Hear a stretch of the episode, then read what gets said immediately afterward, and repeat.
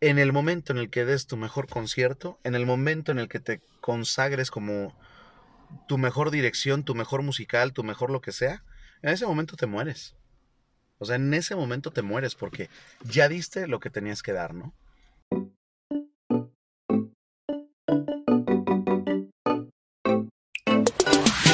Los cat lovers, los amantes de los gatos, compartimos nuestro tiempo con felinos que nos enseñan mucho, pero mucho de la vida. Yo soy Jaime y en este spin-off del podcast Jaime y sus gatos entrevistaré a todo tipo de cat lovers para aprender de ellos, de su forma de pensar, de sus éxitos, de sus retos y de sus fracasos. Y obvio, de sus gatos. Esto es Gente y sus gatos. Hola, ¿qué tal, cat lovers? Yo soy Jaime de Jaime y sus gatos y comparto mi vida con cuatro maravillosos gatos que me han hecho cambiar la forma de ver el mundo. Y yo sé que allá afuera hay más gente que tiene gatos y que esos gatos también les han cambiado la forma de ver el mundo. Por eso he creado Gente y sus gatos, un spin-off de Jaime y sus gatos en donde vamos a platicar con gente que tiene gatos y que tienen algo que dejarnos, algo que compartirnos. Como en esta ocasión, que hablo con Manolo González acerca de música, de ópera, de cumplir los sueños de la infancia, del momento en que uno se consagra como el mejor en cualquier rama, así como ver la vida que te lleva a nuevos caminos y de cómo a pesar de las limitaciones podemos hacer y lograr grandes cosas. Manolo tiene a Simona, una gatita que adoptó o que ella lo adoptó a él, que lo sigue especialmente al refri y que gracias a ella ha logrado sensibilizarse no solo a las personas, sino también a los gatos. Manolo, ¿cómo estás? Buenas noches, porque estamos aquí después de planearlo durante varias ocasiones, por fin logramos juntarnos. Eh, y pues bueno, eh, si gustas presentarte, ¿quién es Manolo? pues mira, yo, mi nombre originalmente es José Manuel González, pero si me dicen José Manuel es como si mi madre me estuviera regañando. entonces, entonces, este, pues bueno, desde que tengo uso de razón, siempre me han llamado Manolo y pues así se ha configurado mi nombre desde que tengo uso de razón. Soy músico este, de carrera, tengo la licenciatura en, música con, especialidad en composición. Este, y bueno, toda mi vida me ha gustado la música, me ha gustado el arte y es a lo que me dedico ahorita, ¿no? Básicamente, ¿no? Entonces, ese, es mi, ese es mi rama ahorita. A lo largo de tu carrera, o sea, si, si hay algo que, que me agrada y que me he dado cuenta y que digo, creo que es parte de lo que hemos estado como, pues, como nos llegamos a conocer también, has pasado como por varias etapas. Sí. ¿Podrías saber qué etapas has vivido dentro de tu carrera ya como, como músico? Pues han sido varias, ¿no? Desde la etapa de estudiante, en donde vas conociendo todo este mundo, ¿no? Musical, ¿no? Y vas conociendo, posicionándote como, o como parte de ese mundo, ¿no? está la etapa en donde empiezas a pisar escenarios y ya después una etapa en donde consolidas, ¿no? Este, el propósito de lo que, de lo que quieres hacer. En mi caso, pues, a mí desde niño siempre me llamó la atención la dirección musical. Y yo me acuerdo que, si mal no recuerdo, desde primaria, yo siempre tuve afinidad por, por estar cerca, ¿no? De los, de los teatros, de tener pues toda esta actividad artística dentro de, mi, de todas mis actividades. Si era teatro, era pintura, si no era pintura, era danza. En general, todo el arte en sí siempre me ha dado a mí la, este, pues esa oportunidad a mí de, ser yo mismo. Entonces, yo he estado un poco confundido porque en primaria, pues no tienes la más remota idea de qué quieres hacer, ¿no? De tu vida. Pero yo tenía muy claro de que el arte en algún punto de mi vida tenía que ser parte de, mi resto, ¿no? Entonces, pues si había oportunidad de participar en algún festival con los niños, este, ser el día de la mamá en alguna cosa, actoral o algo, Manolo ahí estaba presente, ¿no? Entonces, el arte desde niño siempre me ha llamado la atención, pero en donde hay un, e, un evento que a mí me marcó muchísimo y que me hizo decidir ser músico. La última vez, y es la última vez literal, ojalá y exista otra oportunidad pronto, pero la última vez que salimos en familia, mis dos hermanas, mis papás y yo, este, fue en una ópera que se estaba presentando en el Auditorio José Ortiz de Domínguez. Se presentó eh, si mal no recuerdo, Carmen de Bizet. Venía de visita a la Orquesta Sinfónica Nacional, dirigida por el maestro Fernando Lozano, con un elenco muy fuerte, como cantantes como este Fernando de la Mora. Este, estaba otra cantante muy importante aquí en México, Gabriela Herrera, que, que hizo, creo que hizo ella, este, Carmen. Pero lo mágico de esa experiencia fue que en esa puesta en escena veo consolidadas todas las áreas que me interesan a mí. Ves una escenografía, ves vestuarios, ves teatro, ves músicos, ves cantantes eh, consolidados en un solo, en un solo show, ¿no? Entonces eso me llamó, de impacto, me llamó muchísimo la atención. Y disfruté como nunca. Yo era un escuincle de 11 años, yo creo. No, sí, 11, 12 años. Y este... Y cuando termina la ópera y empiezan a aplaudir a cada uno de los integrantes y termina pasando el director de orquesta y es al último que le aplauden, que te das cuenta que es el intelectual, que es la, el cerebro de todo lo que se estaba viendo ahí en ese momento dije, yo quiero ser como él, ¿no?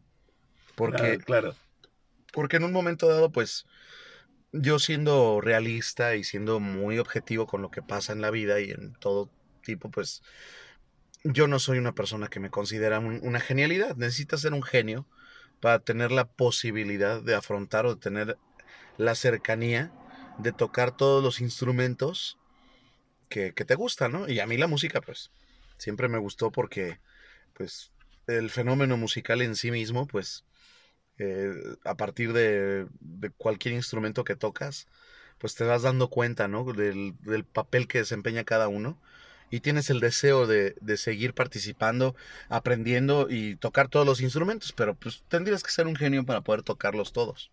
¿Cuál es tu instrumento favorito? A mí mi instrumento favorito, para el número uno es el piano, el segundo es este el canto y el tercero la orquesta. La, orquesta como un instrumento. La orquesta como un instrumento. Wow. Y es que a ese punto es al que voy. Yo decía, ¿de qué manera puedo yo eh, tener cercanía con todos los instrumentos? Para que yo pueda como conocerlos todos, ¿no? Y la única manera era pues ser como el músico académico que, que se dedica a estudiar las partituras y la música escrita para todos los instrumentos, que es la música orquestal. Y de ahí pues me di cuenta de mi, de mi vocación, que lo más cercano para mí como músico, para poder estar cerca de todas las posibilidades y gamas sonoras que te brinda la música, este, pues era la orquesta. Entonces de ahí parte mi, mi espinita y mi deseo de estudiar dirección musical. Entonces, eh, pues desde ahí empecé a, a, conocer directores de orquesta, empezar a ver videos de, de directores de orquesta, ir a conciertos y, y, empaparme un poco más, ¿no? De la música orquestal de inicio. Y pues bueno, ya pasando el tiempo muy, eh, así como muy rápidamente. Hasta el año 2006 fue que tuve la oportunidad de, de debutar como director de orquesta, de dirigir por primera vez una orquesta. ¿En dónde fue?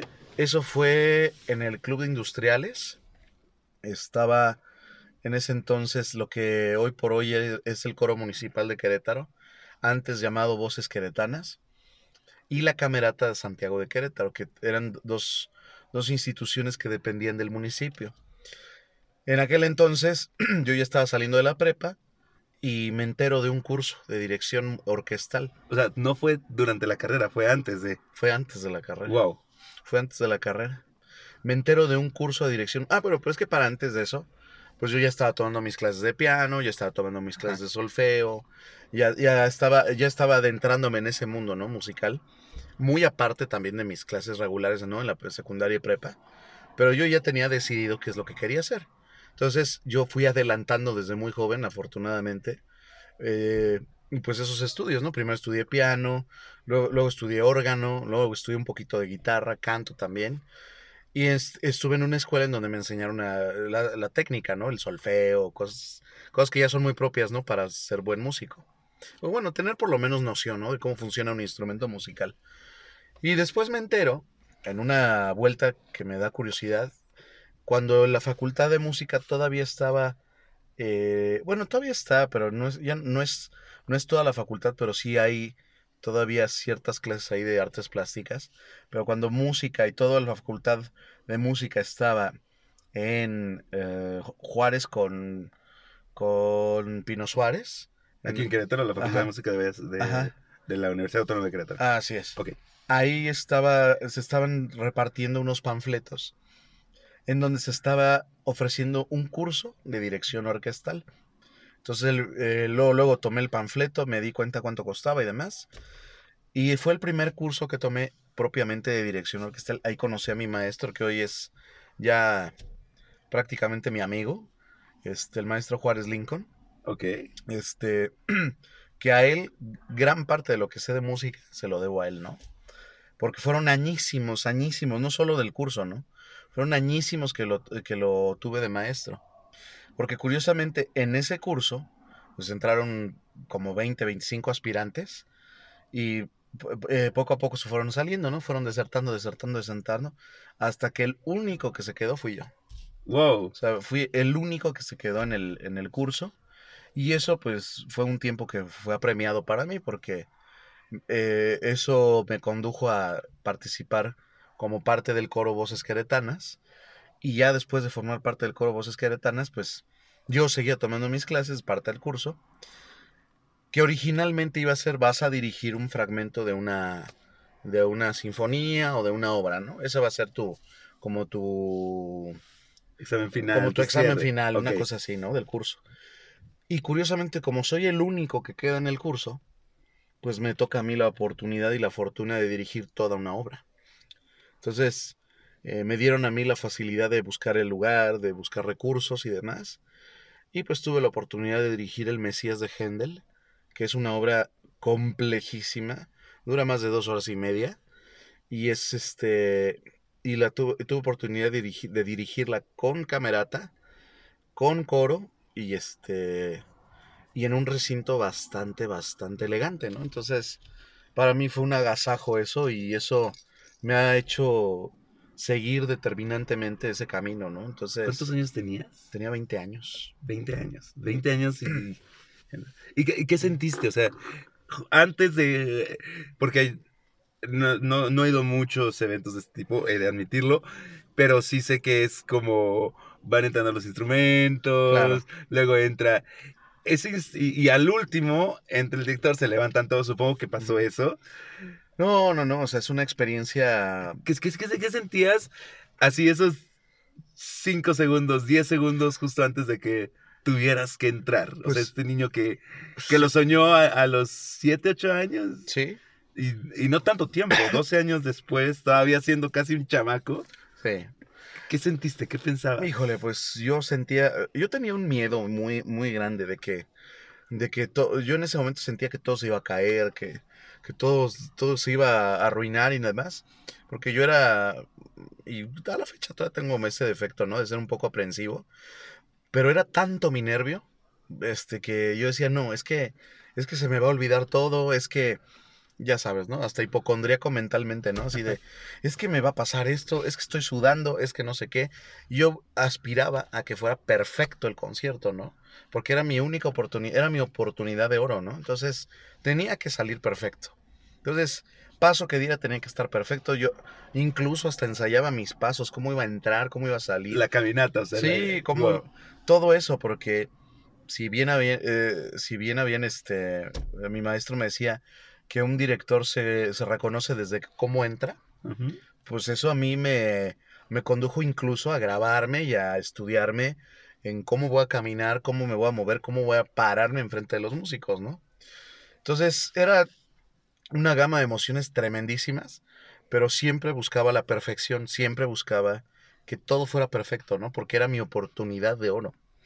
Y en algún momento, mi maestro, cuando vio toda esta ansiedad de mi parte, me dijo, tranquilo, o sea, este es tu primer concierto y no debe ser el mejor.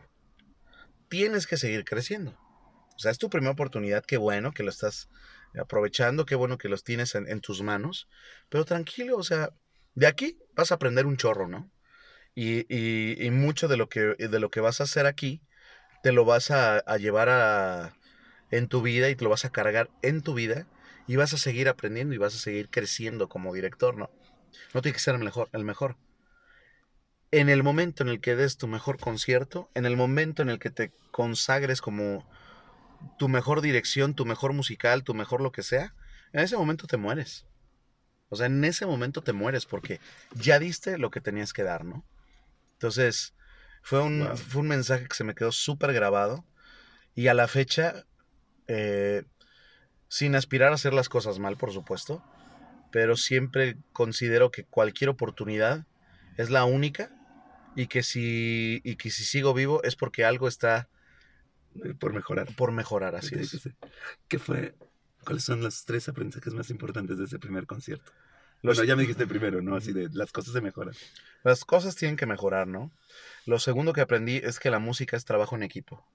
Definitivamente es trabajo en equipo porque eh, podrán todos los músicos tener su partitura, podrán tener su, su línea melódica escrita y todo y demás. Podrán tener un nivel uno más que otro, pero el trabajo es en equipo. Si un violín se equivoca, todos se equivocaron, ¿no? Eso es, eso es, básico, ¿no? O sea, el, el trabajo y la humildad que se debe de tener en equipo para poder eh, ser parte de ese escenario, ¿no? Entonces, es- eso es como parte de lo más importante que, que he aprendido. Y otra cosa, así ya como siendo el número tres de, de esto, eh, algo, al- algo que me queda muy, muy claro con, con lo que sucedió en ese momento es que no pretender hacer más de lo que ya, de lo que ya eres. Porque ya estás dando lo mejor de sí en, tu escenario, en el escenario, ¿no? Entonces, no hay que abusar, no, no se puede abusar del, del escenario, se tiene que, eh, se tiene que vivir de acuerdo a lo que eres, con tu propia esencia, con lo que, con lo que tienes, con lo que cargas. Ahí es como, así es como debes de estar, porque eso es lo que la gente reconoce. No el, no el, el ser tan fantoche y tratar de hacer más de las cosas, porque eso incluso para la gente puede resultar este eh, pesado, ¿no? Muy, muy meloso, tal vez. Y, y lejos de eso, eres muy sería una deshonestidad de, de parte de, de parte mía o de parte de los que están formando parte del escenario, ¿no? O sea, es- es más que nada, en resumen, en resumidas cuentas, ser honesto con lo que eres al momento de estar en el escenario. ¿no? Entonces, si soy capaz de tocar tres notas, nada más esas tres notas, las voy a tocar lo mejor, lo mejor que pueda en ese momento, ¿no? Y si voy a tocar todo un pasaje, lo voy a tocar lo mejor que sepa, ¿no? Y si sigo vivo es porque esto tiene que mejorar, ¿no? O sea, es, es una oportunidad para consagrarte. Y sigues vivo. Y, Sí, sigo vivo, ¿no? Luego, vamos a pasar, a adelantar el tiempo, a hacer... Y es cuando nos conocemos, que Sí. es cuando trabajamos juntos en la compañía musical de la VM. ah, sí. Este, que, que bueno, o sea, yo siempre he dicho que trabajar en escuelas es toda una aventura. Sí. ¿Qué, cómo, cómo, cómo vives tú? o sea, ya en el, hacia adelante, ¿eh? porque además ya, ya vamos a hablar también acerca de cómo es que ahora estás más metido también en el teatro musical, ¿no? Así es.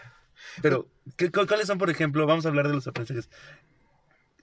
Rápidamente, ¿qué, ¿cuál fue tu experiencia como, como eh, director vocal y musical de la, de la compañía? Este, ¿Cuántas obras hicimos juntos? Hicimos, me parece, cuatro, ¿no? Yo entré con Rey León.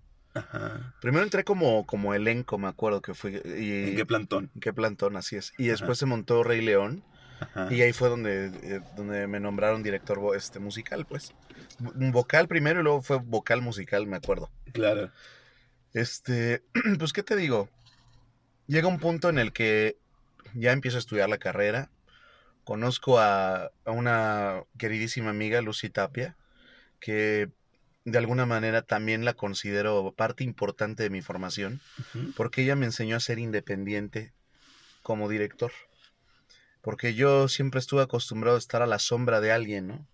Primero era, la- eh, era un director a la sombra de Juárez Lincoln y después era un director o un este, asistente de dirección a la sombra de Lucía Tapia, ¿no? Ujú. Entonces, a partir de que se me da la oportunidad de ser director vocal y después vocal musical de la VM, me doy cuenta que ya nadie, na- no soy sombra de nadie, ¿no? Soy yo mismo el, director ahí, ¿no? El error que cometa es mi error. el- los logros que se logren son parte del trabajo que yo hice. Entonces no estoy a sombra de nadie, ¿no? Entonces, en un principio, cuando entré como director ahí musical de, de- de la VM, yo me sentía un poco renuente, ¿no? Con el tema del teatro musical. Ajá. Porque pues estás acostumbrado a trabajar con música eh, de concierto, estás Sí, con otro... claro, es Estás trabajando con un formato Ajá. musical completamente distinto a lo que obliga el teatro musical a hacerse, ¿no? Pero poco a poco que me voy adentrando, que voy conociendo eh, lo que implica hacer un montaje, eh, el, el lidiar no solamente con la música, sino lidiar con las otras dos áreas este, escénicas, que es la danza y el, y el teatro, me doy cuenta que es un mundo vas- muy vasto para poder hacer, para poder tener la oportunidad de ser creativo, ¿no? Tener la creatividad de hacer cosas maravillosas a partir de tres ramas escénicas que son eh, importantísimas, ¿no? Dentro de, la- de las artes. Entonces empiezo a valorar eso, lo empiezo a valorar porque, pues no solo es el trabajo musical, es el trabajo también de danza, es el trabajo también teatral, es el trabajo de la música, y me fui enamorando poco a poco de eso, ¿no? Me fui enamorando de, de lo que implica montarlo, lo que implica conocer la obra, eh, la magia de convertirte en un personaje, la magia de pararte en un escenario y hacerte producto de una luz que te permita lucirte mejor. Cosas que son hasta muy sutiles, ¿no? Dentro del montaje, pero que son importantísimas y que te hacen, y te hacen, este, de verdad transformarte, ¿no? Como artista. Entonces, yo le encontré, o sí, sin, digamos que la música de concierto siempre va a estar en mí, la dirección musical siempre va a estar en mí, pero a partir de que me toca esta oportunidad de ser director eh, vocal y musical de la VM, conozco el teatro musical, empiezo a, a adentrarme un poquito más en él y me, encanta. O sea, a la fecha es algo que, que me apasiona, algo que me encanta y que me ha permitido descubrir que todavía más, más trabajo en equipo se tiene que hacer aquí, ¿no? Porque ahí, ahí, ahí son, ahí- es conectar energías muy, muy, este, de manera muy fuerte, ¿no? Porque eh, si, si, si no está sincronizada la- las ideas, eh, se puede perder mucho, ¿no? Pero cuando están las ideas sincronizadas, no, hombre, las cosas que salen son maravillosas, Cañón, ¿no? cañón. Y en todos los, en todos los trabajos, ¿eh? O sea, lo digo, o sea, las- sincronizar ideas y que, Bueno, eso sí. que todo sea como una compañía es, es- es maravilloso. Y eso te, o sea, y eso te lleva además a trabajar a la Ciudad de México posteriormente. Sí, sí, sí. Eso fue un golpe de suerte. ¿Por qué? Porque eh, yo ya tenía bastante rato, ¿no? Trabajando ahí en, ya, o sea, se juntaron varios años en los que estuve trabajando con, con la VM. Y de repente veo en el, en el Facebook, este, en una, una, este, un anuncio que dice, se busca maestro de música para escuela prestigiosa en, este, en México. Ah, entonces le doy like, le pregunto a, este, a un amigo que, que publicó eso, que de qué se trataba y todo, me dio los datos y había que, que ir a México. Entonces, este, fui a México, conocí, bueno, conocí la escuela, este, plati- platiqué con los directores, etcétera, y resulta ser que esta escuela está afiliada o tiene un, una- un convenio especial con el Teatro Banamex, ¿Ok? con el Teatro Banamex. Entonces, ¿Su César? no, No. no, no, no, es ese, el Teatro Banamex depen- pe- dependía de, eh, un- era de Alejandro Gou, el- dependía de Alejandro Gou, tenía al- a- a- alternativas con los que produjeron este, El Hombre de la Mancha, este, Morris Gilbert. Ya. Entonces, este, era, era, era coproducción entre Alejandro Gou, este, Morris Gilbert y el, y el Banco de Banamex, ¿no? Entonces, la escuela pertenecía a esta coproducción, pues era una, era como inver- inversionista, ¿no? Dentro del teatro. Y estaban buscando no solamente a un maestro de música que tuviera la capacidad de hablar inglés, también estaban buscando a alguien que, que tuviera conocimientos de teatro musical y que pudiera hacer un stage management dentro de las producciones del teatro. Entonces, pues yo apliqué a las dos, ¿no? Apliqué tanto al stage management para, para el Teatro Banamex y apliqué para la escuela, ¿no? Ok. Este, para mi fortuna, dos semanas después me llaman y me dicen, bueno, no solo, sí queremos que seas nuestro maestro de música, pero además estamos ofreciéndote también el puesto de stage management en el Teatro Banamex. Digo, no te vamos a pagar las dos nóminas como tal, vamos a hacer una nómina este, global para que puedas abarcar los dos espacios. Este, iba con mis reservas porque me dijeron, te vamos a hacer una propuesta económica. Este, y en base a eso, pues, ya tú decides, ¿no?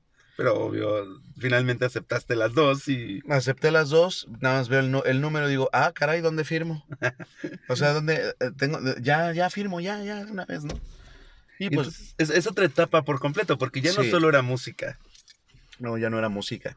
Ahí fue ya conocer propiamente los tecnicismos del teatro, ¿no? ¿Cuál fue tu mayor reto en esta etapa? Mi mayor, Como reto, stage manager.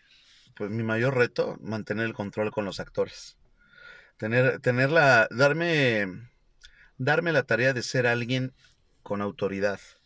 O alguien que tuviera eh, de verdad el, este, la responsabilidad de cuidar el teatro, ¿no? Porque son especificaciones muy, muy, muy, este, muy puntuales, ¿no? Dentro del teatro. Entonces, si no las sigues al pie de la letra, te puedes meter en unos problemas terribles, ¿no? Entonces, Claro, porque además es te paras donde va la luz, sí. donde sube la plataforma y si no te paras te accidentas. Y, y- y mi responsabilidad más fuerte era que, que todo, así como, así como entraba, así tenía que salir, ¿no? Y como todo se, se- así como encontrabas las cosas, así tenían que, así tenían que dejarse, ¿no? Claro. Y estás hablando de equipos que cuestan millones de pesos, ¿no? O sea, es- estás hablando de un, trato, de un teatro súper equipado, de cosas que, que en Querétaro desgraciadamente todavía no ves, pero que son cosas que, que también te hacen ver que todo el, que hay un, todo un mundo dentro, en la parte de atrás del teatro, ¿no? Y eso pues a mí me encanta, me fascinó completamente y me sensibilizó todavía más para, para tener más cercanía con el teatro musical. Y pues, bueno, también tuve la fortuna de conocer a Ortiz de Pinedo. Y eso fue eh, eso también fue súper accidental porque yo tenía un amigo en México que era mi compañero de, de, de escuela. Y él fue muchos años coreógrafo de Ocesa y fue coreógrafo de Morris Gilbert. Y actualmente es coreógrafo de las productoras de ODEP, ODEP o Ortiz de Pinedo, ¿no? Entonces, este, él estaba en la escuela como, como tallerista, me hice muy amigo de él. Y teníamos los miércoles de tacos, ¿no? Ok. Entonces, este, era algo sumamente sagrado, ¿no? Nuestros miércoles de tacos. Salíamos de la escuela, salíamos, si no había evento en el stage man, eh, si no tenía nada que hacer en el teatro, pues nos íbamos a, a echar taco por Echar ahí, ¿no? taco. Ok, claro. Y me acuerdo que fue un miércoles que estaba lloviendo terriblemente, estaba cayendo granizo, me acuerdo. Y me dijo mi amigo, ¿sabes qué? Este, se llama Alejandro Caravantes, la verdad. Y bueno, eh, es un amigo que lo tengo muy, muy presente todavía. Y me dijo, ¿sabes qué? Necesito que me acompañes a ver un teatro, que lo van a, que lo van a inaugurar pronto. Y me pidieron ahí que, que lo viera, ¿no? Entonces, este, lo acompañé, este, vi el teatro, lo conocí, y pues yo ya traía como aplicando mis conocimientos de que había adquirido por lo del stage management en Teatro Banamex. Ah, pues aquí le falta esto, este, no sé qué, este, ciclorama, estamos, el ciclorama está así, el paso de gato no, no, no completa el- los dos extremos, las piernas no las tiene, etcétera, ¿no? Era un teatro literal que se estaba construyendo. Para mi sorpresa, me doy cuenta que el dueño es Jorge Ortiz de Pinedo de ese teatro, ¿no? Ok. Entonces, Casual. Sí, entonces mm, lo veo, este, me presenta Caravantes con un Ortiz de Pinedo y Ortiz de Pinedo me acuerdo perfecto que me dijo, a ti te conozco.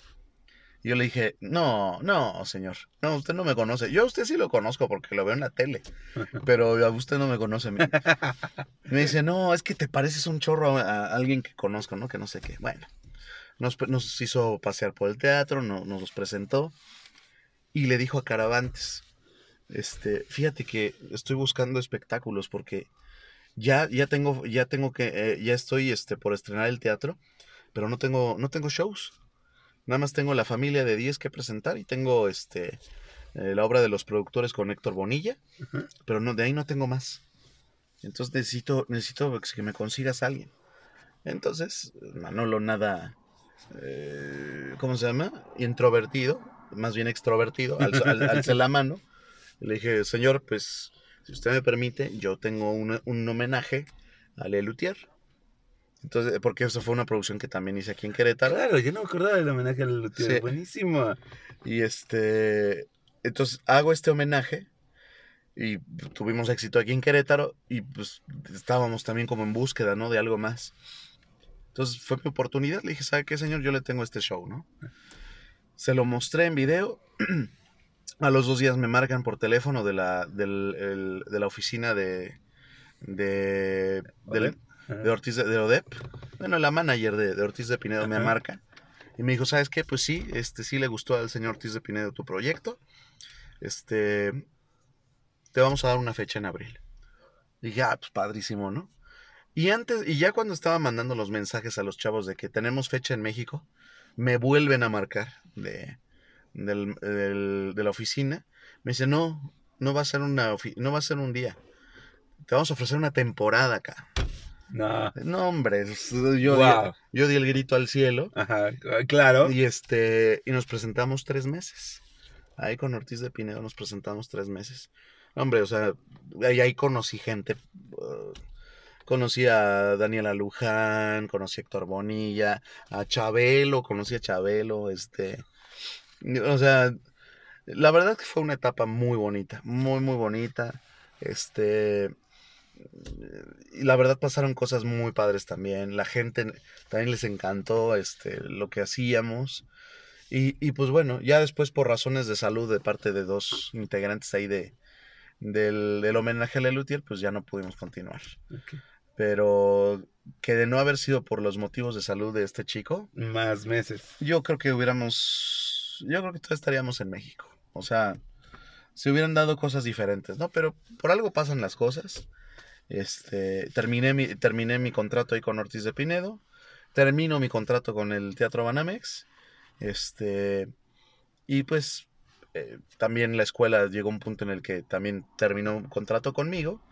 Y pues es que regreso aquí a Querétaro. Y regresas a Querétaro y arrancas proyectos musicales.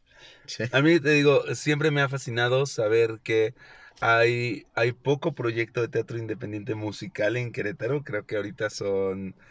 eh, inició Ícaro, que ya se fue a México.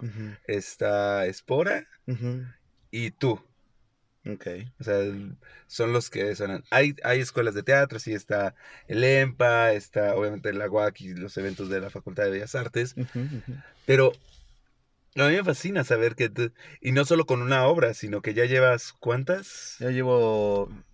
lle- No, llevo, llevo tres obras. Debo tres producciones ahorita. Ok, tres producciones en cuánto tiempo. En tres años. ¿Cómo, cómo te atreves? O sea, ¿cuándo dices, va, voy a hacer una compañía de teatro musical independiente? Fíjate que todo salió porque en ese entonces, eh, pues yo no tenía trabajo. Y, y, es- y me inventé una chamba. O sea, me la inventé literal. Y fue a hacer un, un curso maestro de teatro musical. En ese entonces eh, estaba trabajando con una escuela de, de teatro que eh, pues, en ese momento pues había pues muy buena relación, teníamos, teníamos como proyectos en común Ok, y empezamos a, y creamos este curso con la idea después de tener ya una compañía que formara parte de esa escuela. Entonces eh, tuvimos una recepción bastante amplia, llegaron bastantes alumnos, pero así como llegaron muchos, también muchos se fueron, etcétera. Y poco a poco que fuimos desarrollando la, la, este, la, el taller, nos dimos cuenta que tenía potencial para ser una compañía. Entonces decidimos este, montar eh, de inicio un musical que pocas veces he visto o nunca había visto en Querétaro y nos decidimos por hacer Cats. Entonces, este, pues logra- lo logramos hacer. y tuvimos una, una preparación de ocho meses más o menos. Y de inicio nos presentamos en el foro de la escuela. Y posteriormente, pues bueno, tuvimos ahí eh, algunas diferencias. algunas diferencias y tuvimos que abandonar de alguna forma el, el compromiso que teníamos establecido ahí. Entonces se abren nuevas puertas. Los chavos deciden continuar el proyecto Qué bien. y, y me nombran su director general. Entonces, pues eso me permitió a mí llegar con Vero Carranco y pedirle el foro para continuar con el proyecto y es ahí donde nace eh, Possum. Possum, eh, literal en inglés significa este, zarigüeya, pero, pero en latín es el seudónimo que utiliza T.S. Eliot, que es el escritor del, libro de los, de los gatos habilidosos, donde se inspiró Andrew Lloyd Webber para hacer la, la musicalización, ¿no? Pero todos los textos de T.S. Eliot, su seudónimo es The Old Possum, del viejo puedo, ¿no? Entonces es un nombre bastante eh, em, ad hoc con lo que nosotros hacemos porque a pesar de las, de las este, limitaciones que podamos enfrentar Claro. como compañía, podemos hacer la, a la, la historia, ¿no? De hecho, la, el, el- el- logo está en latín de, de la compañía, que significa, está Omnia Possum Volare, que significa nosotros podemos volar. Que se puede, se crea y se narra la historia. Ese es nuestro, es nuestro lema. Y, y eso nace con la idea de que a pesar de las limitantes que en un momento dado te puedas enfrentar, ya sean económicas, ya sean políticas, ya sean lo que sean, pero podemos hacer las cosas, ¿no? Terminamos, hicimos Cats, tuvimos un recibimiento muy caluroso de parte de la gente, nadie había visto Cats. sí, o sea, sí se, se había montado, creo que Ivonne la montó hace como mil años, o sea, sí. Es- pero sí, o sea, y, y recuerdo, y es que eso a mí me, me da mucho la atención, porque yo veía Cats por todos lados, o sea, digo, Sí. eso fue antes de que ya se hiciera, que se hiciera el montaje en México, con Y, esta y fíjate que algo curioso, y todo. y fíjate que algo curioso con, con México, nosotros pagamos los derechos de Cats, este, y pues estuvimos presentándonos de agosto a diciembre de, del año 2018, pero pues coincidimos que viene Cats México, entonces ah, nos vamos a meter en un broncón, que no sé qué. Este, A esa no la sabía, eh, bueno, pero suena lógico, suena lógico. y entonces cuando eh, Cats México se va a presentar nos dice, "Mm, bueno, pues vemos que ustedes sí pagaron los derechos, no pasa nada, solo sí les pedimos que eh, terminen su puesta en escena eh, antes de que nosotros estrenemos. Así, esa fue la consigna. Y por ahí uno de mis, uno de los del elenco este, llegó a publicar videos y todo. Y curiosamente Gerardo Quirós, que es el productor de, de Cats, llegó a verlos. Entonces este, llegó a ver esos videos y, y nos, y nos escribió y nos dijo que le parecía maravilloso lo que habíamos hecho, nos felicitaba y que teníamos una invitación especial para la gira de Querétaro, ¿no? Entonces, este, pues, bueno, no todos fueron, pero la mayoría del elenco fue a ver, este, la primera gira de Cats México, este, y tuvieron una, un, como una especie de meet and go, pero en realidad fue un backstage, Ah, qué padre. y este, y se sacaron fotos con sus alter egos, ¿no? Este, Mongon Jerry con Mongon Jerry de México, este, Victoria de Querétaro con Victoria de Qué México. padre. Qué- La- Sobre todo porque lo que trabajas acá son, eh, o sea, hay que admitirlo, no estás trabajando con eh, adultos, son muchas veces chavos que están interesados en hacer teatro musical, así que ha de haber sido una mega experiencia No, para no, ellos. no, no, no, pe- padrísima la experiencia. Subieron fotos por doquier y todo, y bueno, hasta Tania Valenzuela nos mandó felicitar y todo. Fue, fue una experiencia bien bonita, la verdad. Y los chavos, pues, fa- eh, fascinados. Y eso nos llevó a, a tener dos presentaciones más. Una en San Juan del Río y otra en Jaral del Progreso, allá en Guanajuato. Ujú. Y pues siempre muy aceptada, ¿no? Vimos el nivel, se adquirió un nivel bastante fuerte a partir de Cats y por eso fue que nos atrevimos a hacer. ¿Cuál va a ser nuestro siguiente proyecto? Pues yo me atreví a hacer Pipi. Que, que de alguna manera, eh, cuando lo hicimos en la VM, Creo que fue la última vez que trabajamos en conjunto en. UVM y yo solo estuve medio año. yo me quedé con, con muchas espinas, ¿no?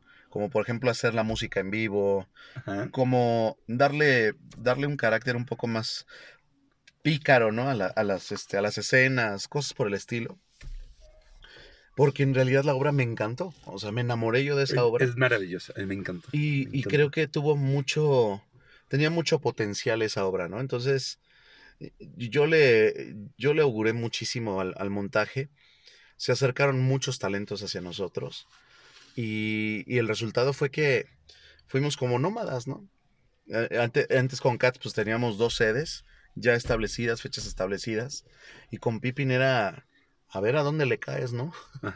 Entonces, este, afortunadamente tuvimos presentaciones en el auditorio del CEART, tuvimos este, presentaciones en el Teatro de la Ciudad, no, no, en el Teatro Esperanza Cabrera, en el Museo de la Ciudad, Con Y- corner.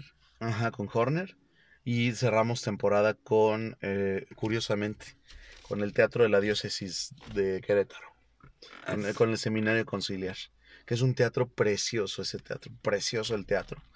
Y ahí fue donde velamos una placa conmemorativa y nos acompañó Edgar Woto y nos acompañó una chava que fue este titular, el elenco titular en Los Miserables de México. Ella hizo el rol de Cosette. Entonces, este, a ella la conocimos por... Yo la conocí en un meet and go en México y nos hicimos muy, muy amigos en una develación de placa que tuvo el hombre de la mancha. Y de ahí que tuvimos contacto, entonces, este, pues ella, este, de inicio nos dio una masterclass de voz y se encariñó mucho con la, con la producción de nosotros y ahora ha estado muy cercana a, a- a- nosotros. Y es así que logramos esa, esa develación ¿Cómo con ella. llama? Irma Flores. Irma Flores es, que aparte es un encanto de mujer, ¿no? O sea, eh, es muy, muy sencilla, muy humilde, muy fresca, muy, muy este, ¿cómo te diré? Sin, sin mucho aspaviento. Ella es, Ah, qué padre. ella es la, es muy buena persona, ¿no? Entonces, este, han sido experiencias duras a veces, o sea, siempre lidiar con muchas personas, pues, a veces es muy complicado, ¿no? Y bueno, ahorita el proyecto que tenemos en puerta es un, un, un crossover que estamos haciendo con, con cinco chicas, este, que se llama Eco Voce. Y estamos interpretando música, tanto de teatro musical, como obras clásicas y obras Uh. de, de, las, de las icónicas divas, ¿no? Del mundo, ¿no? Mariah Carey, este, Celine Dion, este, Whitney Houston, cosas por el Una estilo. fusión de tu historia, de tu trayectoria artística como director. No, pero han sido así como, como picos, ¿no? Así de, a veces acá, a veces acá, ¿no? O sea, son, han sido muy, muy versátil, ¿no? Mi, mi, mi trabajo como director, ¿no? Entonces, este, a mí francamente, bueno, o sea, he pisado no solo, no solo he pisado Querétaro ni México, o sea, he estado en Zacatecas, he estado en, en Veracruz, en Guadalajara, en Aguascalientes, en Torreón, en, en este, o sea, he teni- la verdad es que no me puedo quejar, he tenido experiencias muy padres como director musical y pues es algo que voy a seguir haciendo y seguiré haciendo mientras mientras tenga vida, ¿no? En- Mientras no te perfecciones, como diría. mientras no me perfeccione porque si no me hago estatua ya. Sí, lo que decías, ¿no? Que una Sí. vez que estás perfeccionado, te mueres. Y aparte de todo eso, tienes una linda gatita. Ay, sí, mi Simona hermosa, preciosa. ¿Cómo es que llega Simón a tu vida? Mm. Simona tendrá ahorita unos eh, julio, agosto, septiembre, octubre, noviembre, diciembre, medio año conmigo. Tiene medio año conmigo. Llegó porque, para empezar, terminando el año 2018, llegaba frecuentemente a visitarnos a casa de mis papás una gatita, una gatita también, que, que nos visitaba. Entonces, este, sea, yes- llegaba del trabajo, ahí estaba la gata, ¿no? Esperándome. Una gata totalmente diferente a Simona. Y este, y al principio pues éramos como muy, eh, teníamos mucha distancia, ¿no? Con los animales. Entonces, este, pues era, ah, vete, sácate, ¿no? O le, da- le dabas un jamón y te desaparecías o una cosa así, ¿no? Pero poco a poco, algo, algo me llamó mucho la atención en esa gata, que siempre, siempre, siempre que salía de trabajar, este, o salía, o regresaba a la casa, ahí estaba esperándome. Entonces eso me, me conmovió mucho. Entonces yo en un momento dije, yo quiero tener una gatita, ¿no? Entonces, este, de repente desapareció y dejó de ir a la, a la casa de mis papás. Y cuando es mi cumpleaños, este, me entero que aquí en, aquí en, el, en la colonia del refugio hay una, ¿cómo se llama? Una guardería, no como guardería, pero es donde colocan así a... o- o- o donde, eh, como... refugio. como un refugio, sí, protectora. sí, un refugio para perros y gatos de la calle, que si los quieres adoptar, pues ya los, los puedes adoptar, ¿no? Entonces, este, me di una vuelta con mi sobrina y mi hermana, y ahí fue que vimos a Simona, que, si- que, que Simona nos dio como su visto bueno, ¿no? Está bien, si me pueden adoptar. Sí, porque ahí mi, mi sobrina me decía, es que tienes que como sentir la empatía con, con, Claro. con quien quieres, ¿no? Sí. Entonces yo Lolo sentí la empatía con ella. Y de repente así llega, a la casa llega este, digo, en ese momento yo pensaba que la gata iba a ser para ellos, ¿no? Para mi hermana y para, y para Sobrina. mi sobrina. Entonces, este, pues bueno, ya así, así quedó la cosa. Viene mi cumpleaños, partimos un pastelito, llega mi hermana y de repente ya tiene a Simona con un moñito de regalo. No. Entonces, este, pues todos ahí, ¡ay, qué bonito! Que no sé qué. Y ha sido toda una aventura esa, esa, esa gatita porque como estuvo destetada muy pronto, Ah, claro. No- No, Este- sabía bien cómo ser gato. eh, exacto, entonces, este, pon- le pones un dedo y te muerde, ¿no? Entonces, te, le pones dos dedos, te muerde, te pones el brazo, te muerde. Entonces, este, pe- pero muy traviesa la, la gatita, pero es súper inteligente, ¿no? Súper inteligente y muy cariñosa porque está como esta, esta idea híbrida, ¿no? De que los gatos son, eh, te escogen en el momento en el que ellos deciden, ¿no? Sí, claro, definitivamente. Bueno, eh, pero ella es totalmente diferente, ¿no? Ella siempre está atrás de ti, siempre tiene hambre. Así, este, eh, Con cabezón, siempre está atrás de mí. sí, sí, siempre está atrás de mí y cuando me hace, curiosamente cuando me acerco a la cocina es cuando se pone más cariñosa conmigo. Pero estoy en otro lado, está haciendo su quehacer ella, ¿no? Si no es jugando con una pelota, se duerme. Si no es este molestando las moscas, este está haciendo sin fin de cosas. Y cuando, y cuando está con mi mamá, curiosamente con mi mamá se le pega mucho con mi mamá. O sea, con, con mi mamá es súper, súper pegada. Es como, como un muégano, eh, esta Simona. Ajá. O sea, ahí está pegada con mi mamá, ¿no? Y si mi mamá se harta, el- ella es, me vale, yo quiero estar contigo, ¿no? Porque gatos. sí, sí, sí, sí, sí. ¿Por qué gatos? No, o sea, porque, porque gatos. Ah, sí. Ah, ya, ya, O sea, ya. ya, ¿Por ya. qué? Porque gato. ¿Por qué? Porque puede. Así es, así es. Y, y, y ha sido una gatita que me ha, que me ha dado a mí como, como que me ha brindado esa sensibilidad hacia, hacia los animales, ¿no? Porque es muy fácil en un momento dado eh, criticar o juzgar a la gente que de repente le da esta atención que como, que como ser humano, pues luego no entiendes que se la den a un animal, ¿no? Entonces, este, a lo largo del tiempo, me he dado cuenta lo importante que puede representar un, un- gato en tu vida, ¿no? O un, o un, déjate un gato, ¿no? Un cualquier, cualquier animal, ¿no? Cualquier animal doméstico.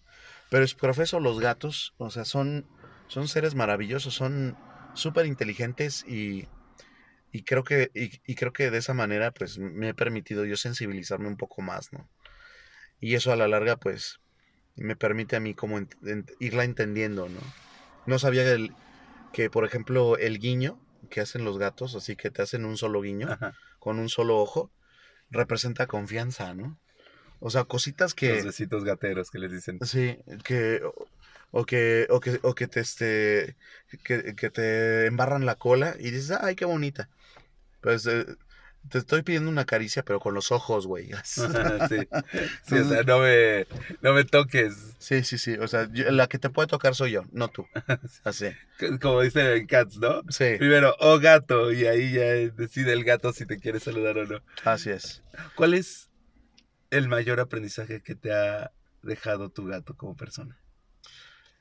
El mayor aprendizaje que me ha brindado Simona hasta ahorita es eh, el poder convivir. eh, de, entrada, a mí la- la- la- el aprendizaje más grande que he tenido, pues es, es la, el descubrir mi sensibilidad como ser humano a través de los animales. Porque me puedo dar cuenta que mucho de lo que eres se le, se le te puede transmitir también a los animales y son capaces de leerte, ¿no? En ese sentido. O sea, le le me he aprendido a comunicar con ella desde una perspectiva mm, quizás em, de convivencia, ¿no? O sea, he aprendido a convivir con ella y a descubrir su mundo, a descubrir su mundo poco a poco en el que, en el cómo se comporta, en el cómo, cómo algún gesto, alguna otra cosa, significa que, quiere algo o que necesita algo, ¿no? Cosas por el estilo. Que a veces pasaban por, por desapercibido o se te hacían muy insignificantes cuando no tenías un gato en tu vida, ¿no? Y hoy por hoy son cosas que son tan valiosas y tan, tan ricas en, en, en aprendizaje que, bueno, o sea, eh, me, me, he quedado maravillado con ella, ¿no? Básicamente. Pues bueno, Manolo, se nos acaba el tiempo. Quiero ser como muy respetuoso de tiempo. Quiero agradecerte ah, mucho que, gracias. que hayas estado aquí en esta siguiente etapa del podcast. Eres el primero de esta etapa. Yo estoy ah, muchas gracias. Es el padrino de Sion Simona, aunque en este aquí es la madrina de este. Muchas gracias. Tus redes, si alguien quiere contactarte, si alguien quiere saber sobre Possum, ¿dónde pueden encontrarte? Bueno, para mí, bueno, mi, mi contacto personal es en Facebook, Manolo G. Malagón. Manolo González Malagón, ahí me pueden encontrar en Facebook. O en la página de Possum, que es eh, de Facebook también y de Instagram. Para Facebook es Compañía Músico Teatral Possum con doble S y M al final, M de Manuel. Y en Instagram somos Possum Cro, como somos Possum de Querétaro, ¿no? En cualquiera de esas tres redes estoy a su disposición para cualquier cosa, sea arte, sea música, sea platicar, aquí estamos a la hora. Muchísimas gracias, Manolo. Muchas, muchas gracias. Que tengas una excelente tarde. No, gracias a ti, Jaime, y mucho éxito con el podcast. Muchas gracias. Saludos a Simona. Saluditos.